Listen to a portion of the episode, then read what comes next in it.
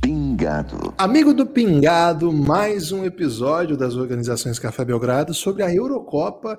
Hoje, dia 16 do 6, dia em que as seleções começaram a disputar a segunda rodada da primeira fase. E eu posso dizer com, com tranquilidade que pintou o campeão a Itália, ninguém tira esse título da Itália, a Itália já é campeã. E ao meu lado, para discutir isso hoje, está, está comigo Pereira, o especialista dos especialistas, e uma contratação de peso, chegou com a camisa 10, chegou com a faixa, Caio Batatinha, o Bravo, junto conosco hoje, e o um elenco de especialistas já famoso já, né? Dá para dizer que é famoso já na podosfera internacional.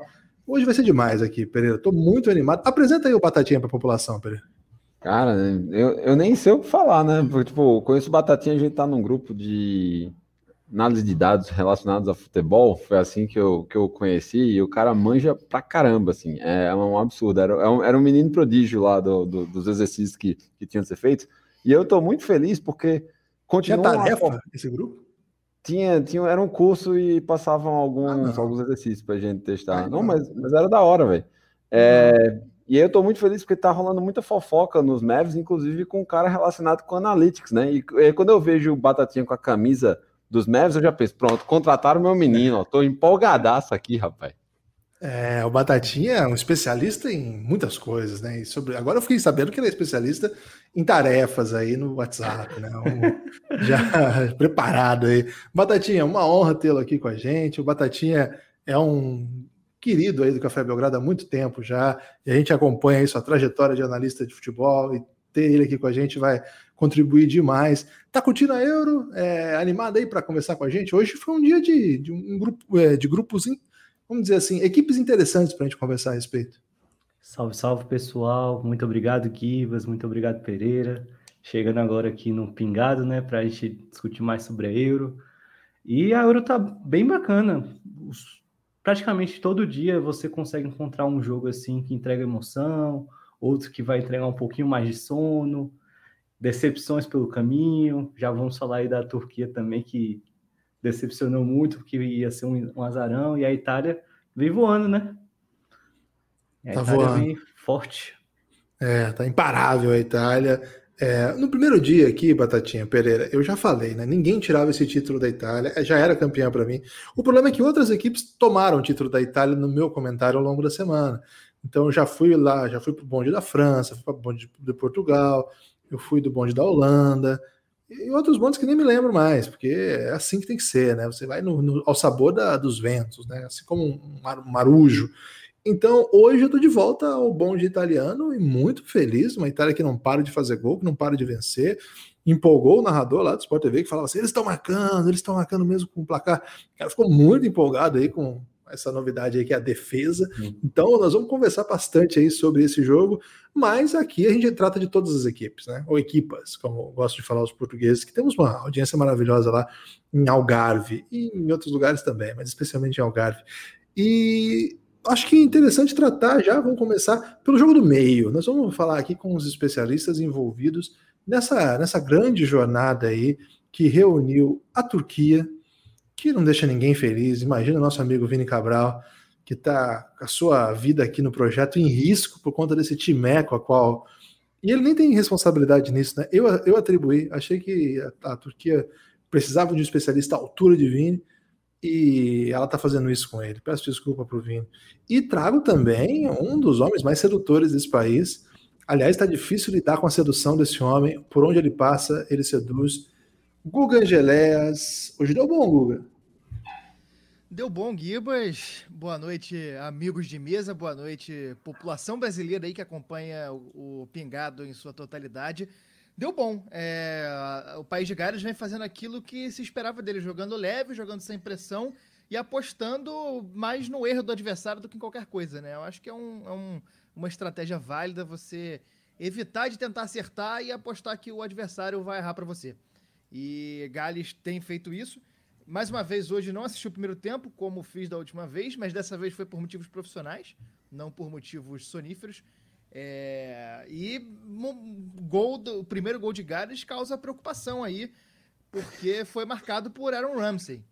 E subcelebridades aí do mundo inteiro devem ficar atentas e acho que vale a gente montar um, um comitê de crise, um gabinete de emergência aí para lidar com essa situação, porque podemos ter é, subtrações aí importantes nas próximas horas, é bom a gente ficar atento.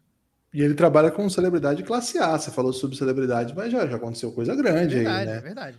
É, uma, quando eu lembro quando você trouxe a lista aí, eu lembro que eu fiquei, eu temi pelos os grandes estandartes aí da sociedade moderna. É, o então, último foi o Gugu. É, realmente. Pois é, você vai chamar ele, Gugu de subcelebridade? Né, é porque ele começou com celebridades menores e depois foi galgando novos degraus, como diria Marcos Binac. ok. É, o Vinícius, o Scratch Turco, acho que a gente já falou a respeito disso no primeiro jogo. É, a cada jogo novo, né? A cada presepada que, que faz, eu fico com, com, mais raiva da temporada do PSG. Acho que o Neymar passa vergonha sem saber ao Sim. ver Ilmaz em campo. O que passa com nossa equipe turca? É, o Guga falou uma coisa que é verdade. É, jogou no erro da Turquia. Quem apostar nisso já tem meio caminho andado para a vitória. Né? A Turquia está errando muito na, na, na Eurocopa. É, a gente até falou no primeiro episódio, né? O Pereira até concordou comigo. A Turquia poderia surpreender. É um time que está fazendo uma campanha boa em outras competições, mas na Euro não apareceu ainda. E digo mais, está no buraco. Está no buraco e o. Bom, bom. Comecei bom. bem, hein? Muito bom, muito bom. Tá precisando, tava precisando de uma dessa para dar um up. E o Massa que ele vibra a cada gol que ele perde, né? Ele, ele tem. ele, tá, ele tá compromissado com, com um erro, cara. Tá impressionante. E você falou, cara, é impressionante como o PSG conseguiu perder um título. Ele é bom jogador, tá? Tirando a brincadeira assim, ele é bom jogador. Ele é um centralmente estilo tanque, né? Trombador, brigador. Lembra né? o William Batoré? Que lembrança, hein? William Batoré, cara. É o tipo de atacante que não vai fazer nada sozinho, né? Ele precisa não, exato. pra conseguir ele precisa... ajudar ele. Sozinho ele isso. fica trombando na defesa, ainda mais contra defesas fortes. Jogou contra a Suíça, que tem uma defesa armada, e agora a Gades, que também tem uma defesa, um time super recuado. É, e o Google, você falou a verdade, ele sozinho, ele recebia a bola no meio dos caras, às vezes nem centralizado, caindo pelas pontas. O Senol Gunes ainda tentou fazer um, colocar o under né, desde o começo do jogo no lugar de assist, mas não, não, é, foi uma equipe que, que não conseguiu alimentar o, o, atacante na zaga, cometendo pichotadas, né? O goleiro de novo foi o destaque, o Sakir. E enfim, Turquia, a minha participação e a participação da Turquia é questão de dias, né, para acabar. Nós temos que arrumar outra função para você, né? Essa é a meta para todos os eliminados. Já, já joguei a deixa já, mas não quero prejudicar nosso companheiro português, mas Cabral tá na área. E eu acho Bom. que a Turquia também acabou dando um certo azar de pegar um jogo bom do Bale, né? O Bale ainda fisicamente uhum. muito mal, é, ainda displicente, o pênalti que ele bateu, se é aqui na, na, minha, na minha região, dá problema, ele ia passar um apuro aqui, porque a galera ia ficar revoltada com ele, mas lá na Europa não é assim, lá na Europa o pessoal é, é menos... Mas... É mais respeitoso com, com a displicência alheia, talvez por isso seja um continente que tenha dado mas... tanto, tanto, errado assim. Mas, a, a, mas ele conseguiu ser presente nas duas jogadas de gol, né? Que no, no primeira, na primeira partida ele, ele, mal conseguiu jogar, agora ele conseguiu chegar mais ao ataque, deu um lançamento espetacular pro Ramsey no primeiro gol e fez uma jogada boa pro segundo gol. E é isso que Gales precisa disso. Gales vai apostar em jogar defensivo e ver se o Bale acerta lá na frente. E tem gente com qualidade para chegar finalizando. O Kiefer Moore quase fez gol. É, tem alguns jogadores bons. E, e, é isso, né? Eu só acho que o ponto que eu é, trouxe semana passada do, da eficácia nos passes. Gales não conseguiu melhorar direito é, a quantidade de passes certos e tem que melhorar nisso, porque nos momentos mais é, agudos da competição vai precisar ter uma eficiência maior e não vai ter tantas chances como está tendo agora. E eu acho que, o, que a próxima partida contra a Itália é uma partida para o time testar e ver como pode sair contra times grandes. Se conseguir manter a segunda colocação, pega o segundo colocado do grupo B, que pode ficar ali entre Rússia, Finlândia e Dinamarca, e aí foge dos bichos papões do, da, da competição para chegar numa quarta de final. Já é mais do que o time pretendia. E, amigo, quando chegar nas quartas de final, lá fecha, retranca e torce para conseguir se sair bem. Tô confiante com o País de Gales, cara. Tô feliz com a vitória de hoje. E sinal de que vou continuar no projeto aí por um bom tempo, que é um motivo de grande felicidade para minha pessoa. Ô, Guga. É... Pode falar, Pedro. é, o que o Bale está passando fisicamente é a mesma coisa que foi relatado no Last Dance quando o Michael Jordan jogava beisebol.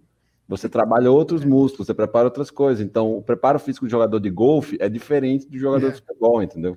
Verdade. E o Pet deu a deixa hoje, né? Ele mandou. O Bale tá bichado. Ele falou isso mesmo. Aliás, o Pet parece que ele foi piorando o português dele, né? Não sei o que está acontecendo. Agora, ô Batatinha, me explica aí o que aconteceu com essa Turquia, porque nas, nas eliminatórias eles fizeram bons jogos, fizeram bastante gols, é um time meio caótico, né? E agora é um time que. Aliás, o Yilmaz, acho que é o jogador que mais passou vergonha nessa Euro, porque ele pede gol e comemora. Ele arrumou a confusão hoje ali, tentando dar um tapinha na cara do adversário. E tomou empurrão, tomou caldo ali, se ferrou demais ali naquela sequência de, de cenas lamentáveis. Até raro, né? É, cenas lamentáveis em seleção, um campeonato desse tamanho.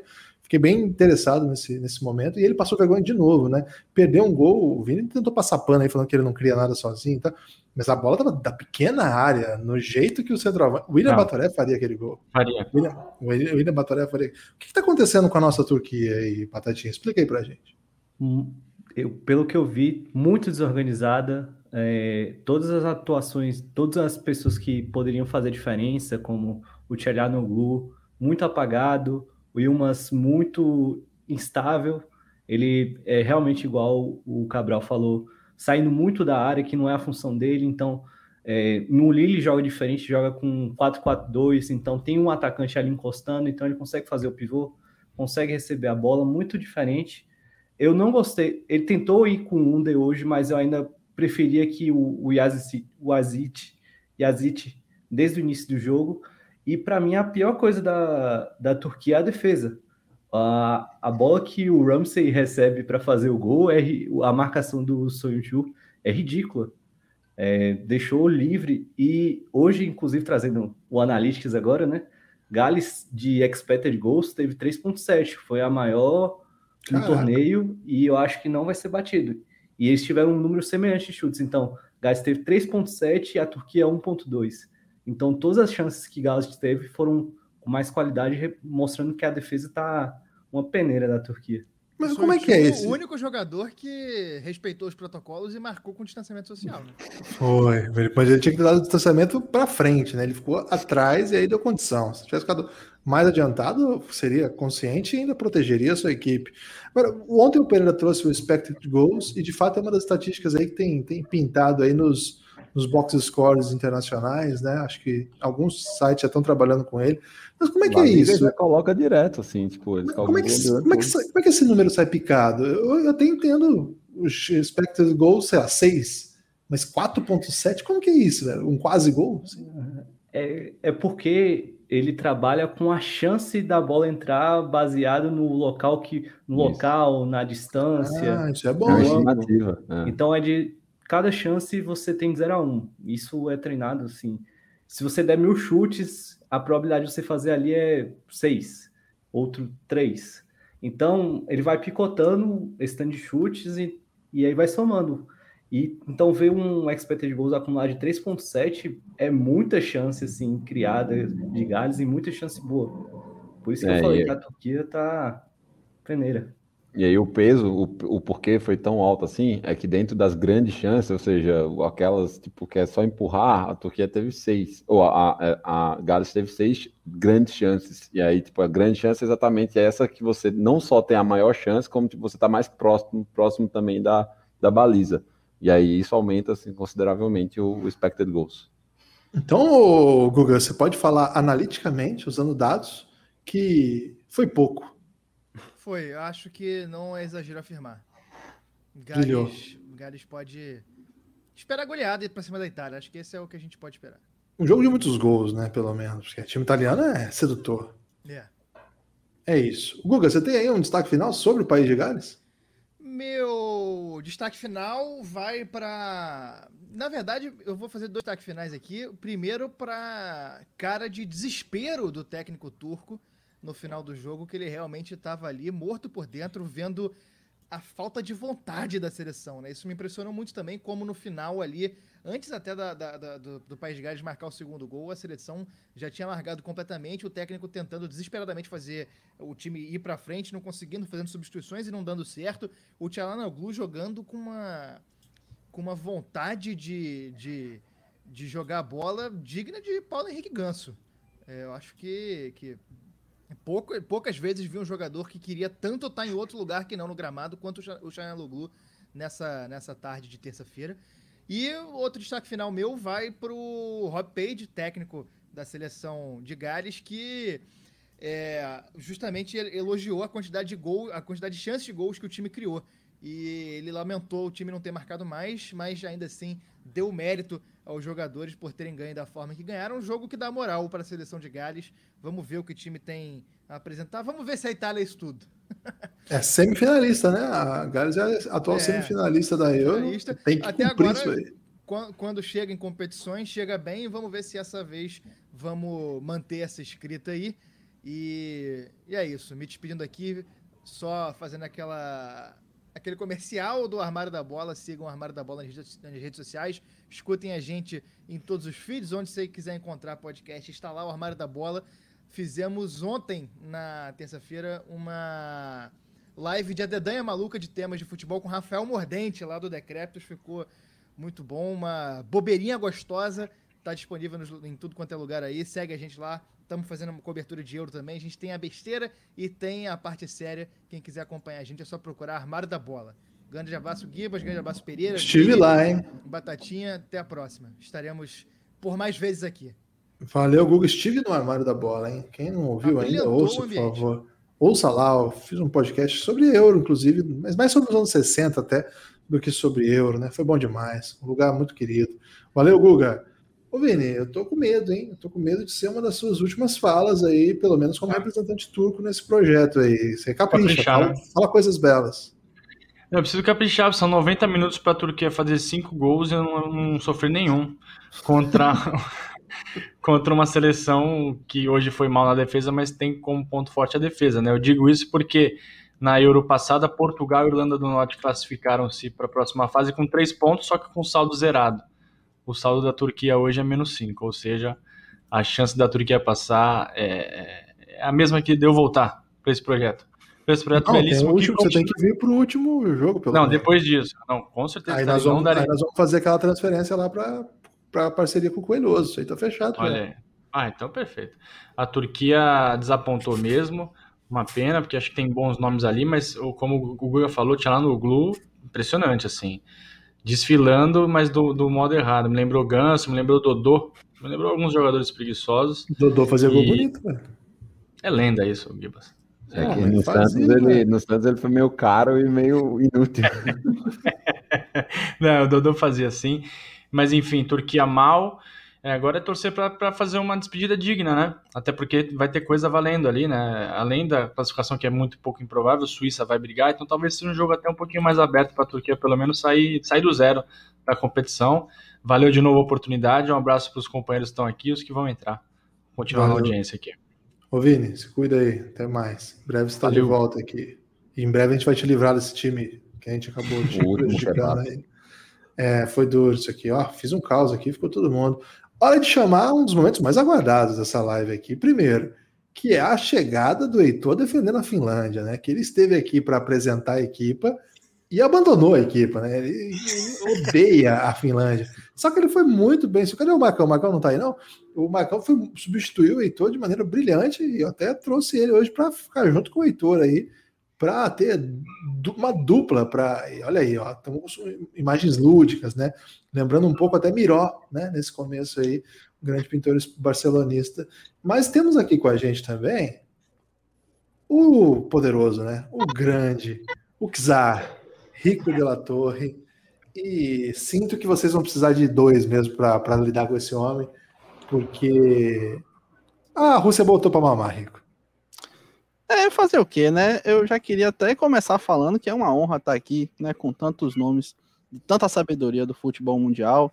Tem aqui o Marcos, o Czar e o Pereira, né? Graças a Deus não somos a mesma pessoa. E o jogo de hoje ele foi bem animado. Esse jogo das 10 horas da manhã, ele é fantástico. Por quê? Eu acabei acordando em cima da hora do jogo, ainda vi com um pouco de sono, e isso aí favorece a minha análise, porque eu não sou obrigado a ver um jogo tão ruim por tanto tempo, com tanta profundidade. Ok. Você, ganhou e tá desdenhando do jogo, é isso? Tô desdenhando do jogo porque eu gostaria de ter visto um futebol um pouco mais vistoso, né? O, o, eu tenho que agradecer, mas ao mesmo tempo expressar minha preocupação. O lance que me despertou de fato para a partida de hoje foi o lance do Mário Fernandes, né? Que numa dividida ali na área, ele acabou tomando uma grande queda no chão, confundindo os esportes, achou que era saltos ornamentais. É, graças a Deus não se machucou mais sério, mas teve que sair né? E aí entrou o Vyacheslav Karavaev, que é meu nome preferido dentre todos os jogadores da Rússia. Ô, Rico, pode russo chamar Mário Fernandes? Não, não pode, mas eu recebi uma mensagem aqui no Telegram, né? Porque o, WhatsApp ele não é muito, muito amistoso com a gente. E me disseram que a preocupação deles, na verdade, era que entrasse o Bressan. Então, quando entrou o Karavaev, eles ficaram muito tranquilos. Ok. Então, então tá tudo sob controle. Ô, Batatinha, explica pra gente aí o que, que a Finlândia pode fazer ainda, na sua opinião, antes da gente passar aqui pro Marcos e pro Heitor Homem Nu, porque a Finlândia venceu aquele jogo terrível, né, do, do caso do Eriksen, e, a, e, acabou por conta disso tendo três pontos aí que muda um pouco a expectativa que se pode ter da seleção na, na chave. Só que aí eles pegam o time da Rússia, que foi severamente criticado aqui pelos nossos especialistas no último sábado, e perde para esse time. Aliás, a Rússia fez um belo gol, hein? Tem que avisar isso aqui. O, o, o não sei se tá, não sei se já foi efeito da Sputnik, Rico. Você pode confirmar se foi a Sputnik em ação? É, foi o efeito da Sputnik, né? O Miranchuk, jogador da Atalanta, ele fez uma belíssima jogada, né? Driblou ali apenas um jogador, porque driblar mais seria muito ofensivo com os jogadores finlandeses, e chutou a bola de esquerda no ângulo, né? Belíssimo, belíssimo gol. Belíssimo gol. Os jogadores da Atalanta eles estão fazendo muito caos nessa competição. Ô, Batatinha, e agora, assim, porque a Finlândia, ao perder para a Rússia, mostrou que é meio peba mesmo, que aquele resultado contra a Dinamarca, com todo respeito ao Marcos e ao Heitor aqui, foi uma coisa assim que não aconteceria em outros, em outros cenários, né? Teve até perda de pênalti, etc. E o caso impensável do Eriksen. Então, agora eles estão aí nessa, nesse momento, né? Com uma partida para fazer ainda. É, certamente um jogo que não vai ser fácil. Só que com esses três pontos aí, que pode eventualmente, com um empate, garantir até vaga na próxima fase. O que, você acha desse time da Finlândia? E o que, que os dados nos contam da Finlândia? Tem dados sobre a Finlândia? Tem, tem, tem dados desse jogo que eu tava até vendo aqui na Opta, que é um dos melhores, que disse que foi um jogo de muito caos, que teve muito, todos entraram muitas vezes um na área do outro, que do, foi, o, foi o que mais teve no, no torneio. Também muitos chutes de ambos os lados. Só que se falar do expected goals foi muito pouco, então as, é, foi o caos. A Finlândia pode ser surpreendida porque esse grupo, a Bélgica deu 3 a 0 na Rússia, a Rússia agora ganhou da Finlândia. Próxima Bélgica e Finlândia pode ser um passeio, não saberemos. E a Dinamarca a gente não sabe ainda como é que vai ser a, a postura deles contra no próximo jogo, por, por todo o caso do Eriksen, por todo o caso emocional, eles podem entrar abalados ou também podem se motivar ainda mais. Então a Finlândia pode sair do sonho de um terceiro lugar possível para ficar fora da competição, né? E uma, uma decepção que eu trago é do time PUC, que o time PUC teve uma temporada da Premier League ano passado muito boa com o Norwich e parece que só pegou passagem para Dinamarca e afins e sumiu. Não, não, não vem bem na competição da Euro. É, ficou difícil aí para você, Heitor, homem nu, porque quando você esteve aqui, você falou que o Puck ia botar todos para mamar. Segundo você, era um dos melhores craques aí dessa Euro. Hoje teve um lance no, no começo do jogo em que o Puck estava até livre, né? Eu acho que o Batatinha falou bem, toda hora os caras estavam dentro da área com a bola dominada, mas era sempre uma coisa meio caneleira, assim, né? E, e o cara não, não era o, o Puck, era o parceiro do Puck ele foi entrando meio tropeçando, né? Assim, uns lances meio exóticos, assim, lembrou um pouco a, na habilidade do drible o Jean Pé Murcho, que jogava no Corinthians, no Flamengo também. Ele tinha esse drible meio que parece que vai dar errado, mas ele fintou o adversário. E a conclusão foi parecida também com o Jean, né? Que não tem nada a ver. E aí o Puka ficou putaço, assim, ficou do tipo, porra, eu tô livre, né? Mas eu... tá complicado aí, Heitor. Eu... A nossa Finlândia tem três pontos aí Mas, segundo o Nepopop aqui, até mandou essa questão, já vou pedir para o Rico responder antes de passar a bola. Foi anexada, Rico, a Finlândia hoje? Não, hoje a Finlândia ela recebeu esse benefício aí, né? Como eles nos cederam três pontos, a gente deixou o território deles com tranquilidade. Vamos estar anexando outros, outros grupos aí, outros espaços. Fica okay. muito tranquilo. Então, Heitor, pelo menos vocês não foram anexados. É que a, o povo finlandês é um povo muito educado, né? Por isso que às vezes o, o time da Finlândia recebe a bola dentro da área e vai achar que vai ser uma falta de educação fazer o gol no time da Rússia que é um povo tão, tão próximo, assim, o povo finlandês é um povo muito educado, a gente pensa sempre no IDH, a gente pensa na qualidade de vida, e vai que a Finlândia acontece um problema e ganha da Rússia depois de ter ganhado da Dinamarca. E tem que depois continuar a, na segunda fase da Euro, aí a Finlândia fica pensando, putz, como que eu vou manter os trabalhos de manter a qualidade de vida dentro do país? É uma Porque... ótima questão, é uma ótima questão a Finlândia sempre está pensando no desenvolvimento do seu povo. E se fica muito tempo assim na Eurocopa, vai, atra vai atravancar o desenvolvimento do povo finlandês. O IDH em primeiro lugar. E tem uma questão que eu acho que não, não é debatido o suficiente, que é o seguinte. E nem a questão do Arraiz ser a cara do Valanciunas, que já trouxemos esse debate aqui ontem. Mas outra questão que não é debatida o suficiente é que o fato desses países da Escandinávia terem quatro férias por a cada seis meses, o que, que acontece? Os caras já compraram passagem para ir para algum lugar. E agora vai ter que avançar de fase também? Não faz nenhum sentido. Imagina, avança de fase, aí tem que trocar o horário de passagem. Já comprou aquele pacote com guia turístico da CVC deles e. Desculpa, não pode falar a marca, daquela marca de. Não pode, de... Ed. Você vai lá agora e pede uma, uma coisa em troca. Vou pedir, vou pedir. Da, da marca de pacotes turísticos dele e não dá. Já fechou com o guia turístico do país que eles iam viajar. Com certeza não vai ser no Brasil, mas pode ser em alguma ilha, alguma coisa assim. Ou também vai que começa o semestre na faculdade, com certeza os jogadores da Finlândia estão tudo fazendo doutorado agora, ah, fazendo ah, pós-doutorado, PhD, uhum. e vai atragar, atrasar a entrega dos papers? Não vai. Não, então, o PUC mesmo é um pesquisador. O PUC eu não tenho dúvida que é um pesquisador da área da geologia. Com certeza, com certeza. É a cara dele, é a cara dele ser pesquisador Sim. da área da geologia. Ô Marcos, tem jeito ainda para a Finlândia não, não abandonar essas férias aí de quatro meses e se concentrar na Euro? Ah, tem jeito, vai depender de uma vitória da Bélgica amanhã, né? Porque se a Bélgica vence, já facilita um pouco mais. É, queria dizer sobre o jogo de hoje que, apesar de da Rússia ter vencido ali no primeiro tempo, a Finlândia chegou ali com perigo, principalmente com o voo jantá-lo, né? Fez um gol, estava impedido por muito pouco. Então, se aquele gol ali, o vou jantá-lo, é, consegue não ficar impedido, sai aquele gol, arma retranque já era para a Rússia.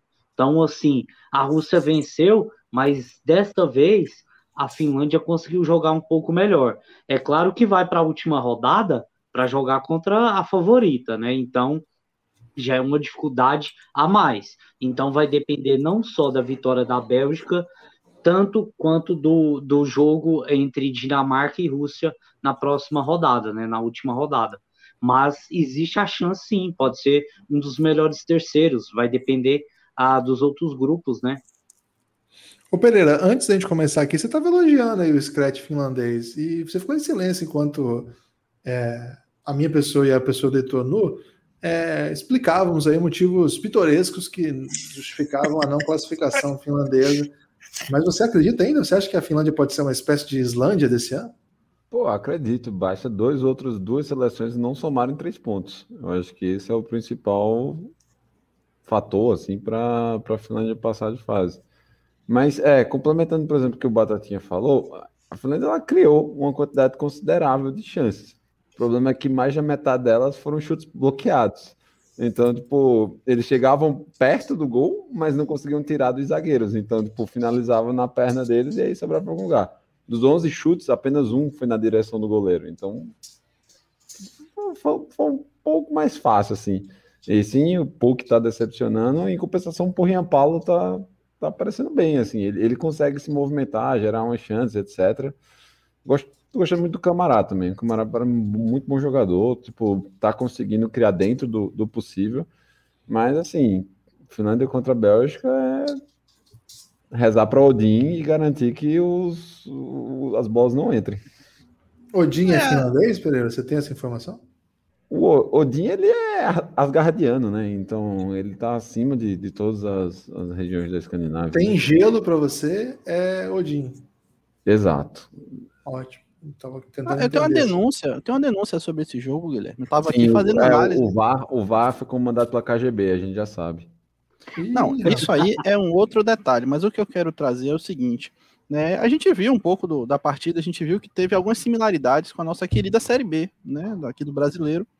Só que qual foi o problema? O jogo foi de novo, né, em São Petersburgo, que tem um gramado muito adequado à prática do futebol, que a gente sabe que não é o que é praticado na Série B. Né? A Série B, as falhas do gramado costumam ajudar os jogadores. Por exemplo, o Batatinha trouxe a informação né, que o, o, índice de expected goals foi muito baixo, porque faltou um montinho artilheiro ali, né, faltou um buraco no campo para tirar o goleiro do lugar. Esse tipo de tecnologia não chegou ainda nos campos da Eurocopa.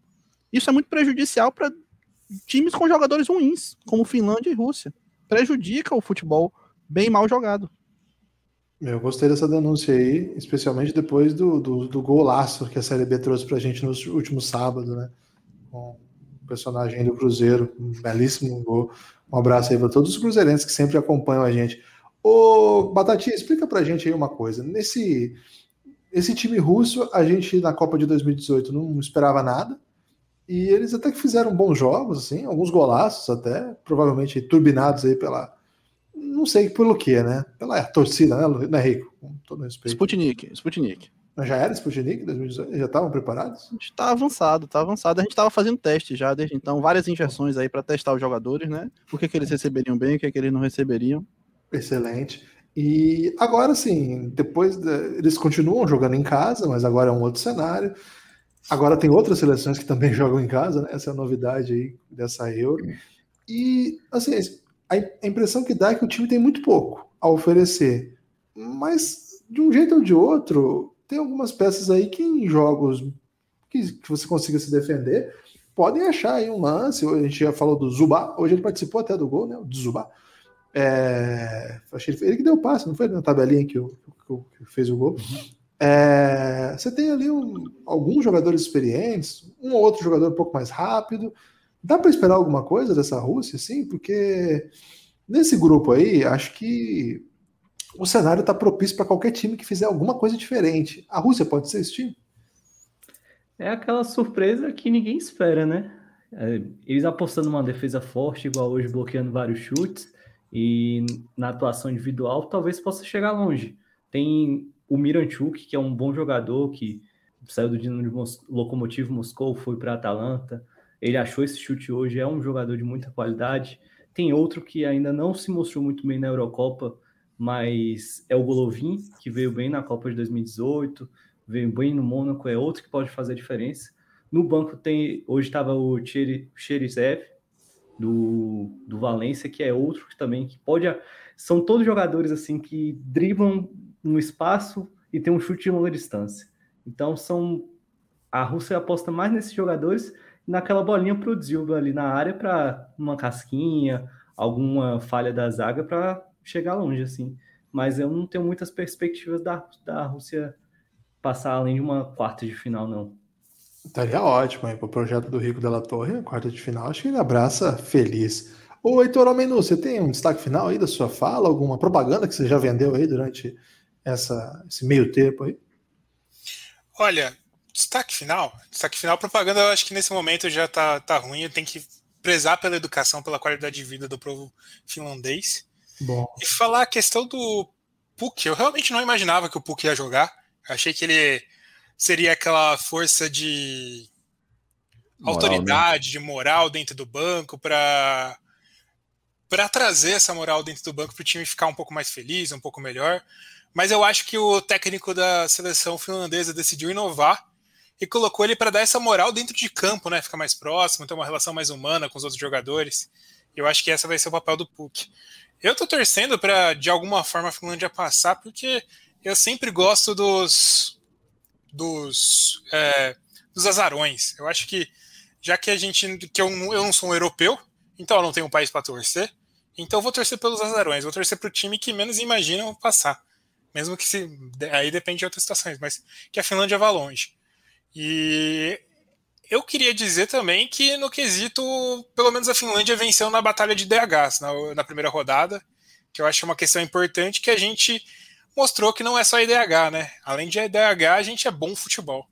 Eu acho que é coisa relevante. E também, quem puder acompanhar eu no Buzzer Beater, que eu falo de outro esporte que é diferente de futebol, que é outro, que também é relacionado com outro podcast das organizações Café Belgrado. Acompanha a gente lá.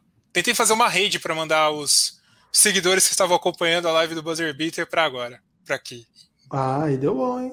Se, se, se, você, se você for abrir uma, uma live lá daqui a pouco, eu vou, vou mandar de volta a rede lá. Né? Para mais aí.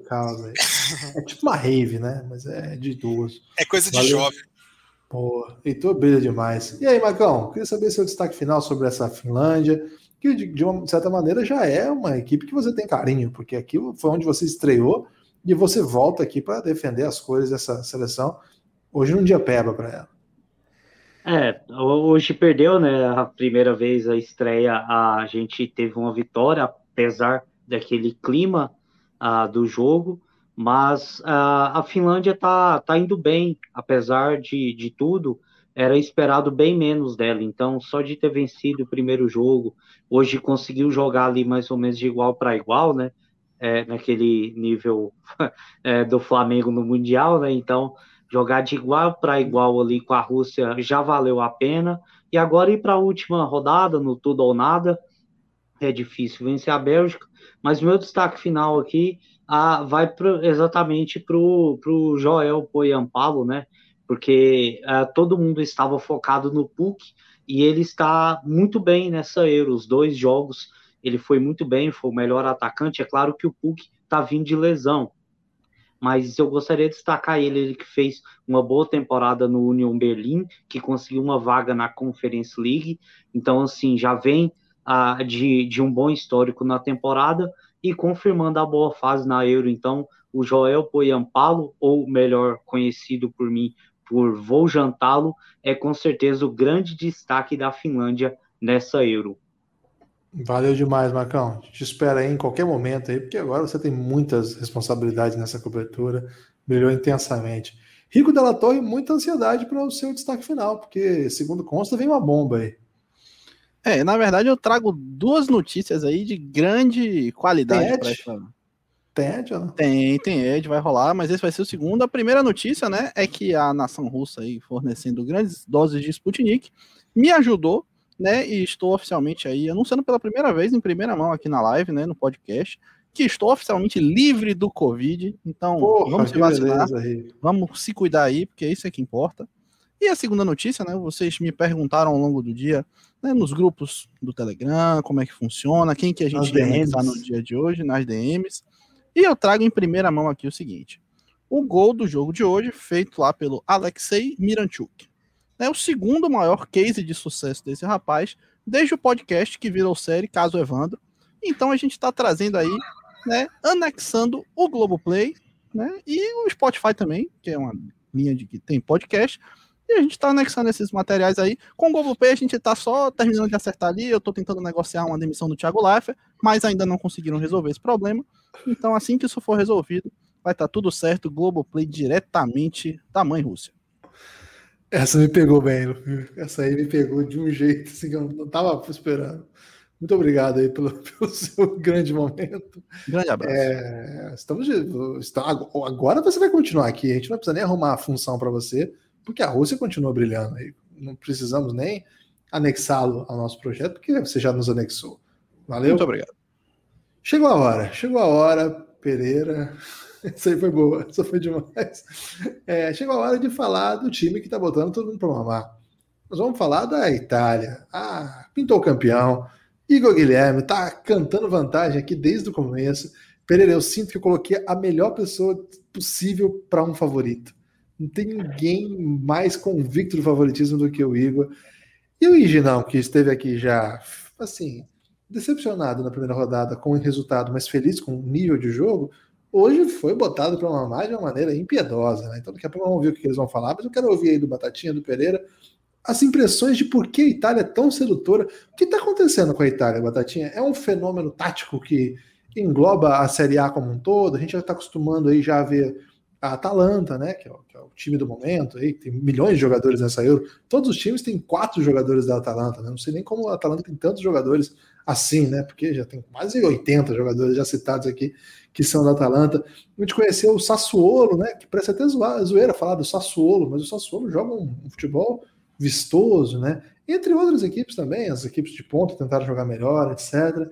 Isso chegou na seleção, é, isso vem do futebol de, da, da, interno da Itália, um dos times com mais jogadores, acho que é o time com mais jogador da casa jogando essa Euro. Explica o que está acontecendo para a Itália ser tão boa assim.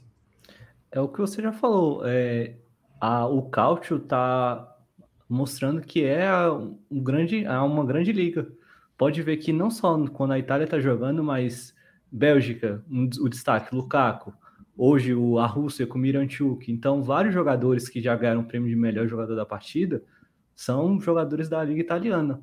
Uma liga que deixou de ser só a liga de defesa forte, mas é uma liga que está priorizando muito o momento ofensivo. Você vê jogos com mais de cinco gols. E o fenômeno italiano é decorrente desse estilo de jogo, por exemplo, é, e o Mantini tá, tá apostando nisso. Você vê que ele colocou o Berardi de, de titular junto com o Locatelli. Então, no, no jogo de hoje, você já viu que o entrosamento deles fez diferença. O Locatelli é muito promissor e, e o Berardi ali na ponta também caindo bem. Então, eles estão tentando, o Mantini está tentando preservar o jeito que os jogadores estão nos seus clubes e trazendo para a seleção, que é uma das dificuldades que a gente tem hoje no Brasil e outras grandes seleções do mundo. Então, talvez a, o fenômeno italiano seja por isso. Ele fez uma alteração também que eu gostei, que foi botar o Di Lorenzo já de primeira. Ele, o lado esquerdo da Itália é muito forte com Spinazzola, com Locatelli, ensine sempre muito incisivo, indo para a área, dando passe.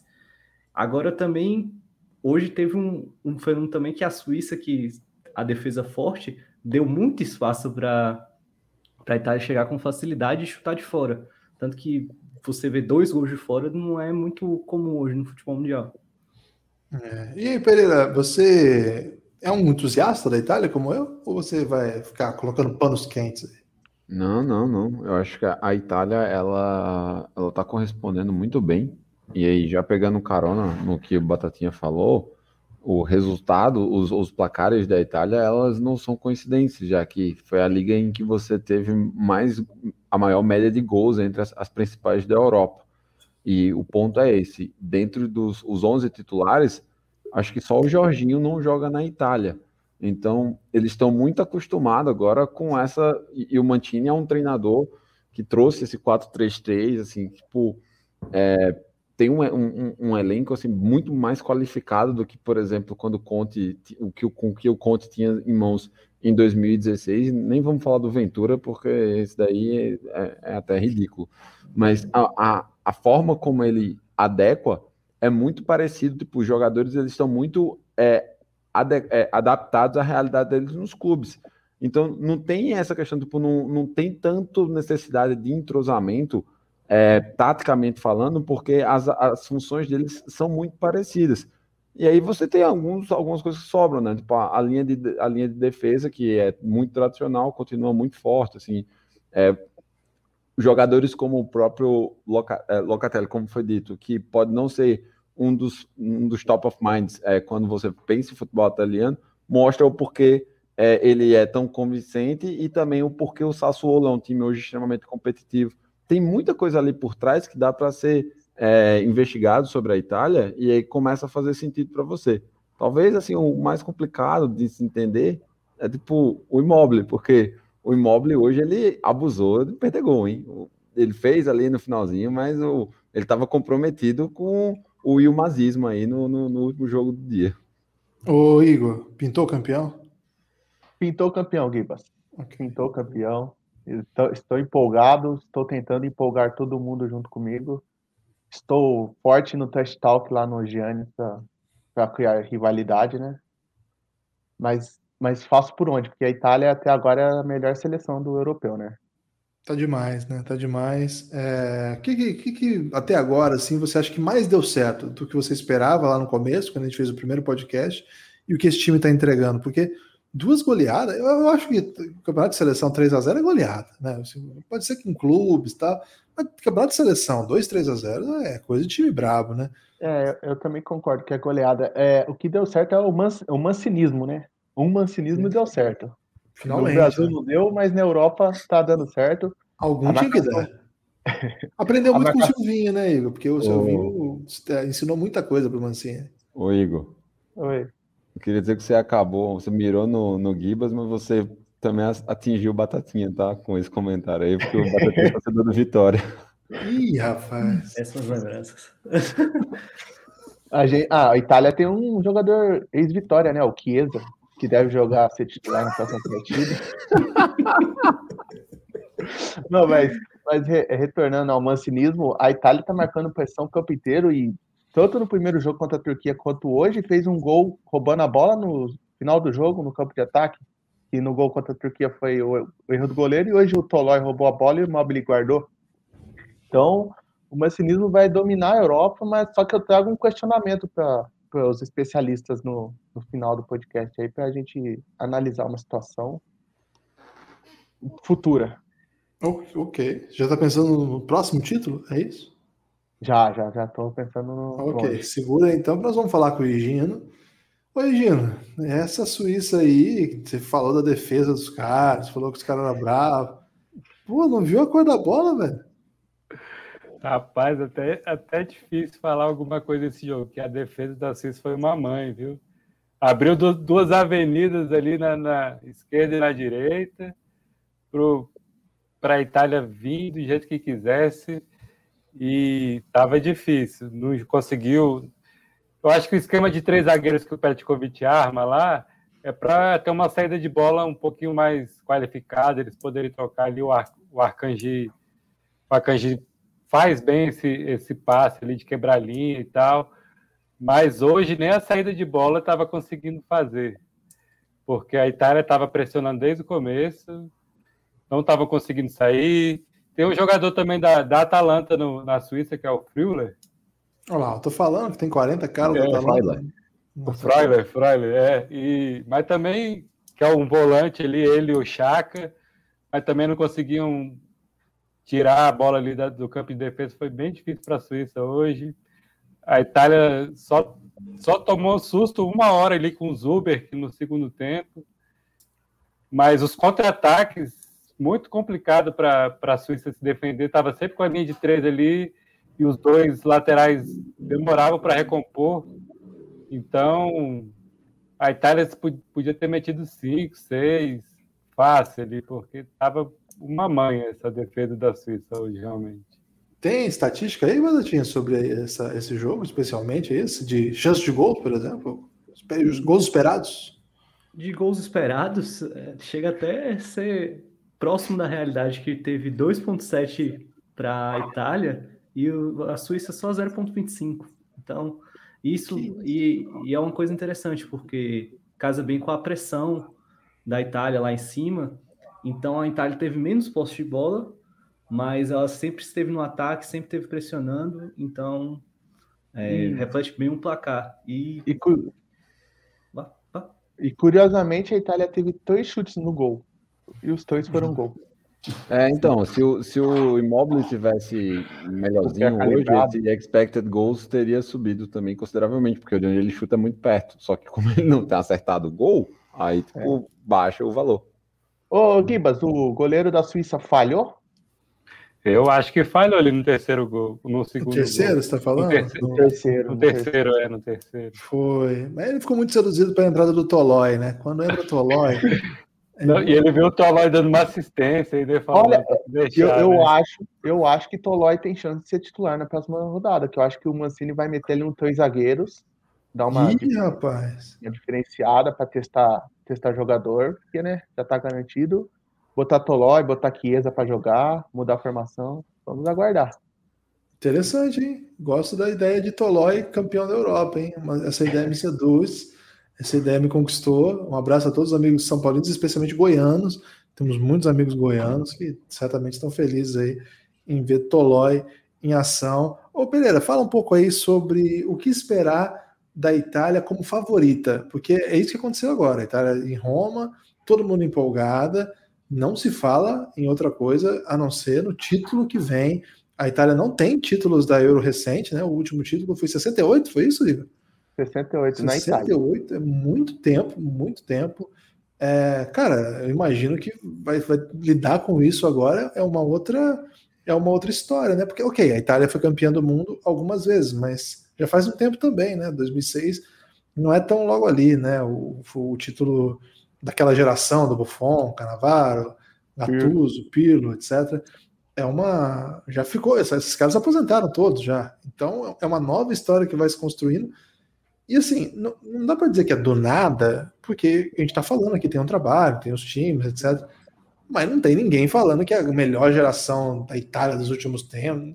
Não se fala sobre isso. Fala quem que é o craque da Itália? Ah, é o Insigne. Então, o Insigne é o craque de um time que pode ser campeão do mundo? É, não sei. E olha aí, a Itália está mostrando que às vezes não precisa só ser ter os melhores jogadores, né, nas melhores ligas, nos melhores times, para mostrar aí que, que dá para fazer um trabalho impressionante. O time não toma gol, o time faz um monte de gol. É, tem um Eu tô italianizado. Fala aí, Igor.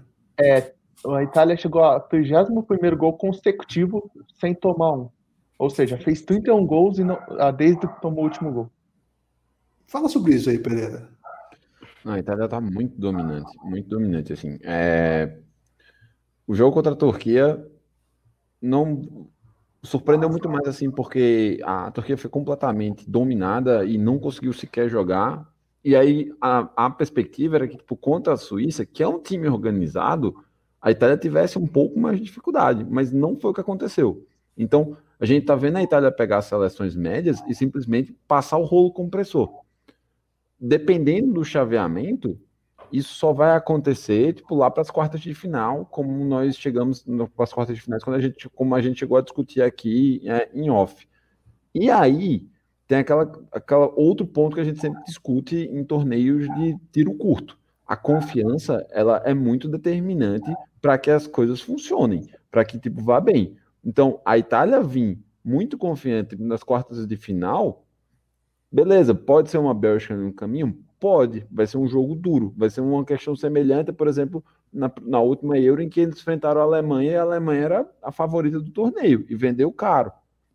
Então, isso daí tem que ser observado. E aí, outro ponto que a gente comentou na estreia é, e que faz sentido hoje de novo é nós não vimos todas as opções ou, ou, as armas da Itália. A Itália ainda tem profundidade, então, em caso de dificuldade, em caso de algum tipo de perrengue, o Mantini tem opção no banco, ele pode ele tem opção para conseguir mudar o jogo, se quiser formar uma linha, por exemplo, com o próprio Tolói mesmo, você pode colocar um, uma linha de três zagueiros, sobe um, um pouco os laterais, você vai ter mais gente povoando no meio campo e vai poder conseguir controlar mais a bola naquele espaço. Então, a Itália não só tem muito recurso técnico dentro do banco de reservas, como também pode fazer alterações táticas com esses jogadores, porque eles são extremamente polivalentes.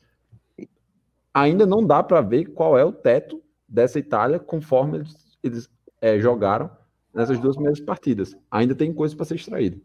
E a, agora o Mancini tem um, tem um problema bom na mão, porque na, na lógica entraria o Verratti no lugar do Locatelli. Só que o Locatelli hoje jogou muita bola. Como que você vai tirar ele para pôr Verratti? É, não dá não. Isso é um drama. Vive um drama, Mantini. Vai ter que ligar e... pro Silvinho. O, o Pereira já até tocou no ponto ali que eu tenho que questionar a vocês, que é o seguinte: se a Itália passar em primeiro, ela, ela pode pegar a Bélgica nas quartas e a França na semi, as duas melhores seleções do mundo hoje, certo? Agora, se ela entregar para o país de Gales, é aí que vem o questionamento se vale ou não vale isso. Ela cai para uma chave que pega Holanda nas quartas e a semi seria Inglaterra ou Portugal ou Espanha, que são mais acessíveis que França e Bélgica. Vale entregar ou vale jogar duro, passar em primeiro e só jogar na Itália? Se passar em primeiro, joga até a semifinal na Itália. Se, em segundo, vai para ah, fora. Eu acho que aí tá a resposta. Não sair de ficar em casa é bom demais, né? Porque eu, assim, eu, eu, acredito que nesse nível existam essas coisas sim. A gente acompanha esporte ao tempo suficiente para saber disso. Mas para um time como o da Itália, que não está acostumado com, com esse tipo de operação, acho complexo isso. Eu acho que talvez. Mas eu lembro esse... do, do Bernardinho entregando um jogo de vôlei. Teve isso. Mas aí que tá, é um técnico com total controle do elenco, uma geração que há muito tempo fazia isso. A gente viu na NBA recentemente, aconteceu muito com na reta final de temporada. Nas Olimpíadas de 2002, o time basquete perdeu para evitar os Estados Unidos. Então, não é incomum, mas eu acho que no futebol e nesse contexto de Itália, que não, é um time que acabou de se juntar, muita coisa legal acontecendo, você colocar isso em risco, né? É um negócio que mancha mesmo. Eu, eu, só quero, eu, só quero cortar, eu só quero cortar uma bola que foi muito bem levantada. Tipo, é muito irônico o representante da Itália vir falar sobre mutretagem aqui. Né? É o que falta pro título, né? Eu, eu acho que o, o, mais difícil de tudo é perder para Gales, né? Porque o ataque de Gales não se esforça para fazer gol e a Itália. É, esse, é, esse é difícil. Se fosse só empatar, mas tem que perder para Gales para isso acontecer, eu acho que vai ser difícil. Itália deixar uma invencibilidade de 29 jogos para trás, 31 jogos sem tomar. É, um monte de jogo já tem, sem tomar gol, ela não vai fazer essa muquirana aí, não. Não. Esse é o seu destaque final, Igor? Meu destaque final é que a gente vai bater de frente com Bélgica, vai passar pela Bélgica, vai passar pela França. Contra a Gales a gente vai testar jogador, então não esperem não é não esperem os mesmos jogadores de hoje. Eu acho que o Mantini vai rolar o elenco para dar rodagem, como tá jogando em casa, tá jogando fácil, para todo mundo se sentir parte do grupo. Boa, valeu Igor, se cuida aí, em breve está de volta aqui. E Ginão, você tem que dar um destaque final belo aí, porque hoje a Suíça não seduziu ninguém. É, se for falar um destaque final da Suíça é complicado. Então eu vi até que com a camisa do Gama, porque a gente abriu os podcasts aí do, do Pingado relacionado a euro, né? Já tem umas duas semanas, três semanas. E eu acho que aqui a população aqui de Brasília, os dirigentes do Gama ouviram a gente conversando aqui um pouco sobre a Suíça e fecharam uma parceria lá com o Lugano, o clube lá da Suíça é mesmo? o time do Abel Braga. É, exatamente, o time do Abel Braga. Foi uma parceria aí de, de troca de é, jogador, de, de base e tal. E o técnico que está no Gama.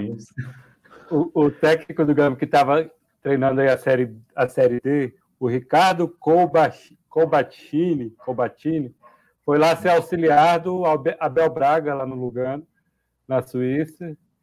E, e, eu queria dar o destaque aí que o Gama, é, campeão da Série B de 98, aí, ganhou poucos títulos. O único título nacional foi esse, mas que muitos clubes aí, como o Cruzeiro, queria ter, né? Ih, rapaz, Cruzeiro tomando distraído de novo. que queria ter. Então, deixar esse destaque final aí, que a gente precisa ganhar da Turquia agora também, né? No, no, na próxima, Turquia tá jogando muito mal, então. Senão... Para quem não sabe, é, o Higino ele tem um canal no YouTube que é Gama é a Suíça do Centro-Oeste, né? Então entrem lá nesse canal, tem vários vídeos comparando aí Gama com Genebra, tem tem é, como é que é onde tem aquele festival lá famoso lá, Montreux, né? Tem vários vídeos aí comparando os grandes festivais de Gama com os grandes festivais suíços, né? Chocolates de Gama, chocolate suíço. Bancos de gama, bancos suíços. O que mais tem nesse ó, trabalho genial. Fórum Econômico Mundial, né? E ainda faz é. uma rivalidade ali com, com o blog da, da Suécia, é, é o Goiás é, do Centro-Oeste, não? É Isso. É, é, é, lá do, do David Reis, a gente faz um, uma rivalidade ali, porque... É, vocês fizeram collab já, né? Um, porque o Centro-Oeste precisa ser retratado. E Gino, brilhou nessa informação aí, hein? Bom demais, se cuida aí. Em breve Valeu. estará de volta aqui. Espero que a Suíça melhor, porque hoje não viu a cor da bola. Reta final aqui, vou, quero ouvir aí do Pereirão primeiro, depois do Batatinha, os destaques finais aí sobre esse dia empolgante aqui. Gostou da estreia do Batatinha aí, Pereira? Ah, eu sou fã assumido do Batatinha, pô. Eu, eu faço campanha. Você tá, você tá bata, batatinhizado ou não? É sempre, sempre. Batatinha é uma maravilha, não, mas é isso, assim, é, tipo, é muito bom você trocar ideia com alguém que você admira, que é o meu caso pelo Batatinha. Então, assim, saber que tá aqui me exige a estudar um pouco mais, assim, vir com opiniões Ah, então quer dizer que com a gente aqui porque- você tá cagando Né? Não preparação. É, veja só, quem me deu a alcunha de especialista dos especialistas foi vocês. Então, É tipo, eu verdade. tenho que fazer valer. Só que eu reconheço que, Exatamente. tipo, existe gente melhor que eu, como é o caso do Batatinha, como é o caso do Marcos. O Marcos também sabe pra caramba. Então, tipo, poder agregar dentro desse, dessa grande xícara que é o pingado faz um, gera um esforço. E é por isso que a gente se empenha tanto. Foi bem, Pereira.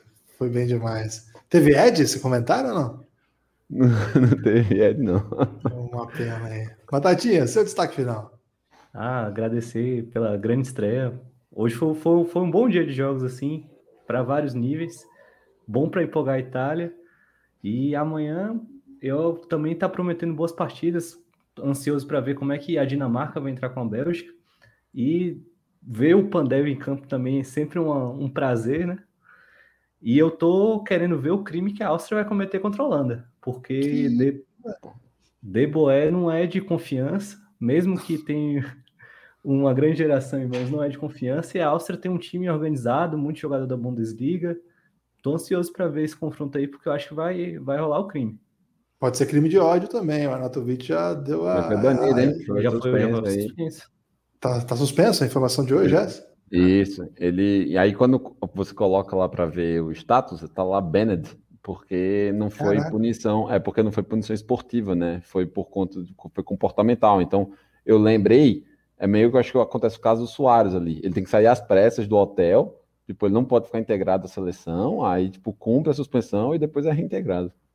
Caraca, não sabia. Informação aí. Chegou a mim agora de primeira mão, né? Essa, essa informação aí.